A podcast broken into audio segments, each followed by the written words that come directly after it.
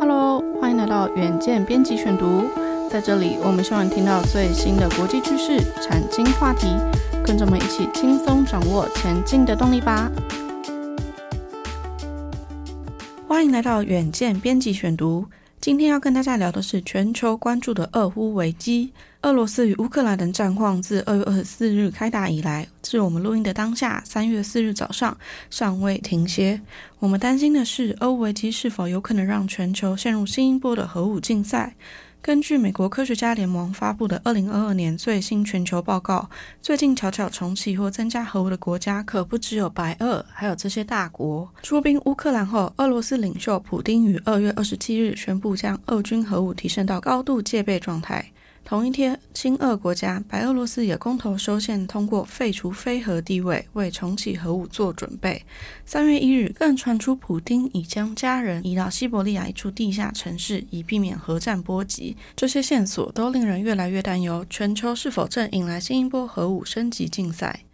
事实上，根据美国科学家联盟公布的二零二二年最新全球核武报告，正在规划增加部署的国家可不只有才通过公投的白俄而已，还有许多大国。首先，目前据估计，全球总计有一万两千七百个核子弹头的库存量，其中拥有最多核弹的国家仍以俄罗斯居冠，美国次之，其他依照数量多到少，依序是中国大陆、法国、英国、巴基斯坦、印度、以色列与北韩。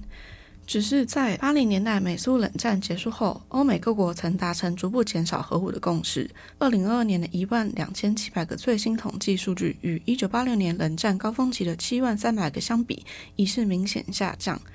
但是，美国科学家联盟分析表示，别看到数量有减少就安心，因为就长期数据看，核库存下降最明显的时期主要是九零年代。但是，据该团队观察，趋势已自二零二年起有所改变，包括了美、俄、中、英、法、印、以色列与北韩，最近都有规划更新或增加核武的计划。首先来看美国，纵然二零二二年拥有的数量比前一年下降，根据情资指出，那只是因为美国陆续淘汰老旧弹头的假象。其实，美国同时间砸下大笔预算，要用更先进的核弹系统取而代之。另外，在此期间，俄罗斯也进行类似的大规模更新升级计划。近年和美国愈加对立的中国大陆，则不只是在进行装备升级改善，更在积极扩大核武规模。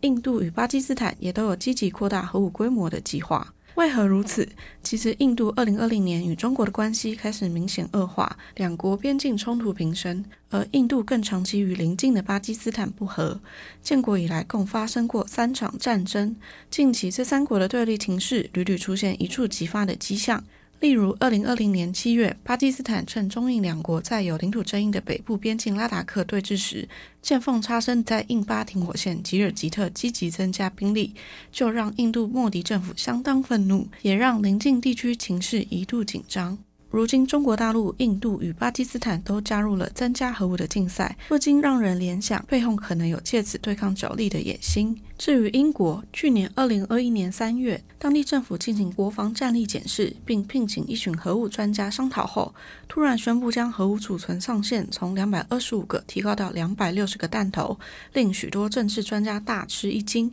因为英国在八零年代后，长期都是采取逐步减少核武方向，没想到在去年一系改变。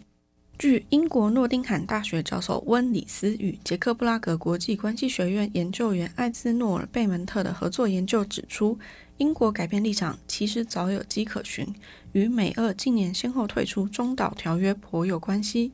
其实，一九八七年由美国总统雷根与苏联领袖戈巴契夫签署的中程导弹条约，是美苏双方在彼此销毁中程飞弹上达成共识，以减少核武的关键里程碑。而自此之后，英国身为美国长期的盟友，也决定裁撤陆基中岛。然而，二零一八年，当时的川普总统却打破了这个好不容易建立起的共识。他认为俄罗斯长期不遵守此条约。另外，中国大陆拥有大量中短程飞弹，又非此条约的签署国。美国为了防卫两国威胁，在二零一九年退出此条约。可以想见的是，俄罗斯普丁也马上同步暂停执行此条约，来回敬美国的举动。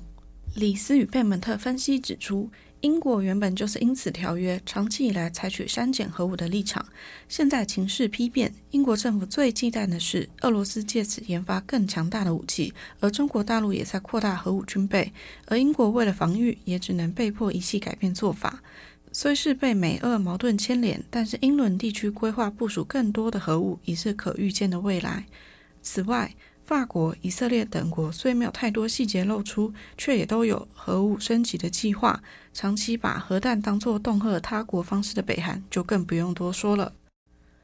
美国科学家联盟表示，由于核武战力在各国都是高度机密，仅美国曾公布过，数据大多属推估，但是他们是掌握情资后汇整成报告，仍有一定的参考价值。除了上述已有明确部署规划的国家外，日本前首相安倍晋三于二月二十七日竟趁着讨论乌克兰战事，借题发挥倡议起日本与美国该开始探讨核共享的政策，也就是在日本境内部署美国核武，方便两国共同使用。虽然他的发言不能代表目前日本政府的立场，但是此言一出，仍引发诸多联想，更让中国外交部愤怒回应，指责日本军国主义人阴魂不散。从这些线索可以发现，全球因诸多地缘政治的因素，确实让核武威胁逐步升高中。俄乌危机不过就是其中一个导火线。然而，相信没有人真的想要见到核战发生。目前看来，只能期待各国政府在未来面对敏感议题之时，能够发挥外交谈判的功力，避免硬碰硬，引发一发不可收拾的后果了。以上就是今天的编辑选读。如果你喜欢远见 On Air，欢迎赞助或留言给我们。想了解更多文章的内容，也欢迎参考资讯栏连接。最后，请大家每周记得锁定我们，陪你轻松聊产业国际大小事。下次再见喽，拜拜。